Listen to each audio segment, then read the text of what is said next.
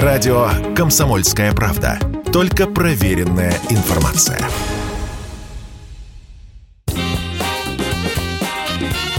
Был бы повод.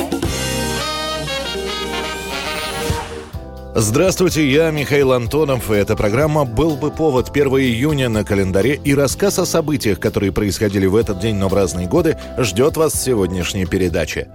1938 год, 1 июня, поступает в продажу первый номер журнала Action Comics, в котором появится один из самых знаменитых супергероев – Супермен. Посмотрите на небо, посмотрите. Это птица. Это самолет. Это Супермен. Создатели Супермена Джерри Сигал и Джо Шустер. Они решили придумать историю о ребенке-сироте, похожей на историю с о сокрытием маленького Моисея. Потом уже был придуман сценарий про погибшую планету Криптон и сына правителей планеты, которого они успели отправить на Землю.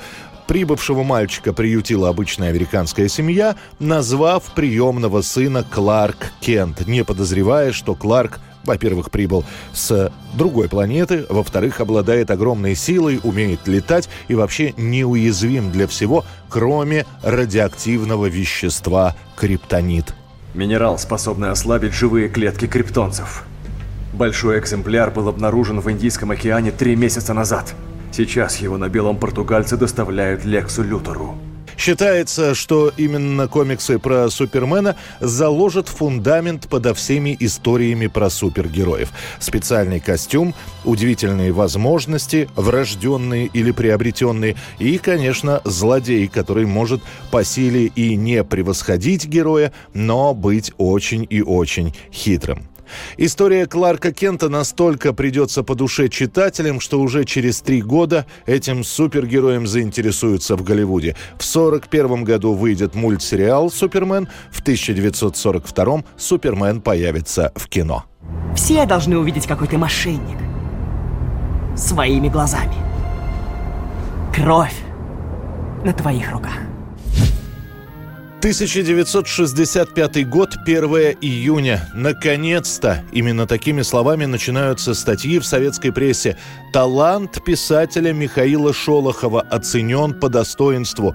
Не иммигрант Бунин, не отщепенец, воспевающий белогвардейцев Пастернак, а по-настоящему советский писатель получает Нобелевскую премию по литературе. Король Швеции Густав VI Адольф вручил писателю медаль и диплом лауреата Нобелевской премии. Михаил Шолохов выдвигается на Нобелевскую премию 11 раз. Особенно активно его имя обсуждается именно в 58-м, когда в Кремле становится известно, что один из главных претендентов на премию Пастернак и его доктор Живаго. Нобелевскому комитету по закрытой линии через нашего посла было сказано, что Шолохов, в отличие от Пастернака, наиболее приемлемый вариант. Но премию тогда в 58-м получит именно Пастернак. Совсем другая картина получается, когда объявляется некий сочинитель, который у нас пишет об одном, а за рубежом издает совершенно иное. Пользуется он одним и тем же русским языком, но для того, чтобы в одном случае замаскироваться – а в другом осквернить этот язык бешеной злобой. Шолохова наградят лишь в 65-м, то есть премию за «Тихий дон», за свой роман он получит спустя четверть века после публикации. Советские власти на самом деле еще и подстрахуются. На соискание премии они отправят фамилии еще двух писателей – Анны Ахматовой и Константина Паустовского. Фактически у Шведской академии была только одна причина не давать премию Шолохову – то, что он давно не писал ничего нового. Для комитета это был бы серьезный аргумент. Несколько кандидатов из лонг-листа не прошли в короткий список именно из-за того, что не создали новых произведений. Но больше конфликтовать с Советским Союзом академики не захотели. Шолохов получит свою Нобелевку. 1980 год. В современном мире люди не должны обходиться без новостей. Руководствуясь этим принципом, впервые на американском телевидении новости можно смотреть 24 часа в сутки. Телемагнат Тед Тернер открывает кабельную новостную сеть Cable News Network, сокращенно CNN.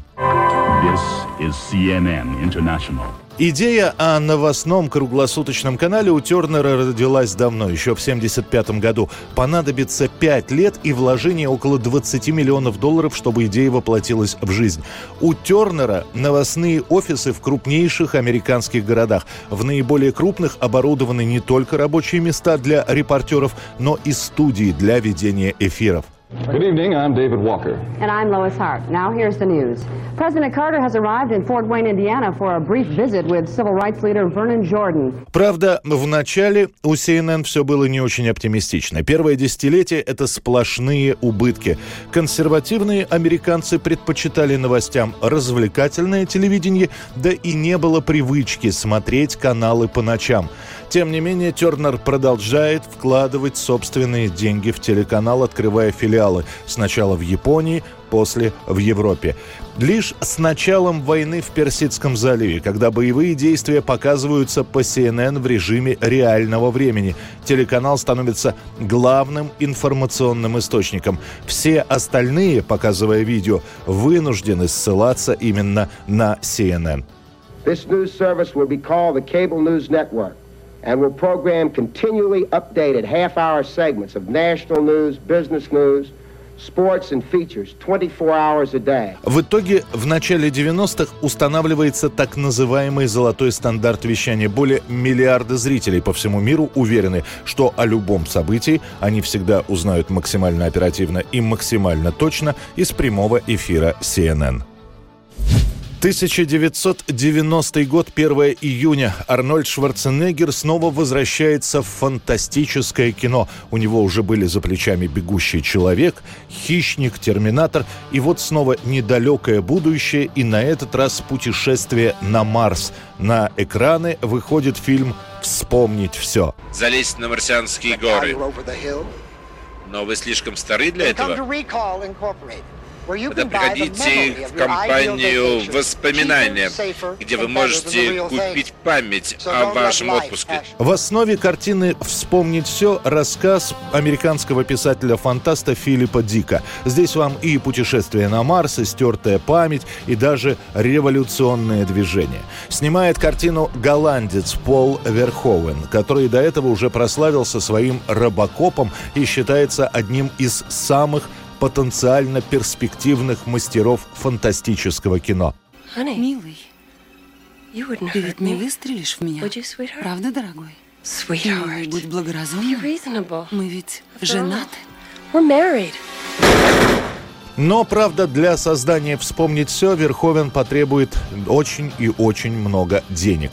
Производство этой картины обойдется в 65 миллионов долларов. Правда, и прибыль будет почти в три раза больше. Ну, как поездка на Марс? Какая поездка? Ты пошел в воспоминания, помнишь? Да? Да, я отговаривал тебя, но ты пошел. Именно после этой картины Шварценеггера назовут самым дорогим актером в мире. Его гонорар за картину «Вспомнить все» составит рекордный для того времени 10 миллионов долларов. 1986 год, 1 июня, в рамках четвертого фестиваля Ленинградского рок-клуба группа «Кино» выходит на сцену и впервые исполняет песню «Перемен».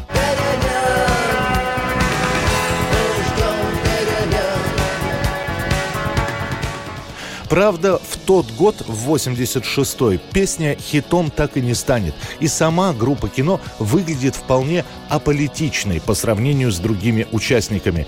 И зрители, которые придут на этот фестиваль Ленинградского рок-клуба, больше аплодируют совершенно другим песням. Самыми популярными на тот момент были Наутилус Помпилиус и их «Шар цвета хаки». Марш, марш,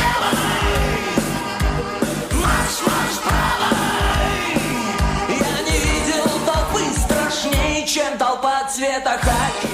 И группа «Аквариум» и их «Поезд в огне». Этот поезд в огне, и нам не на что больше жать. Этот поезд в огне, и нам некуда больше бежать.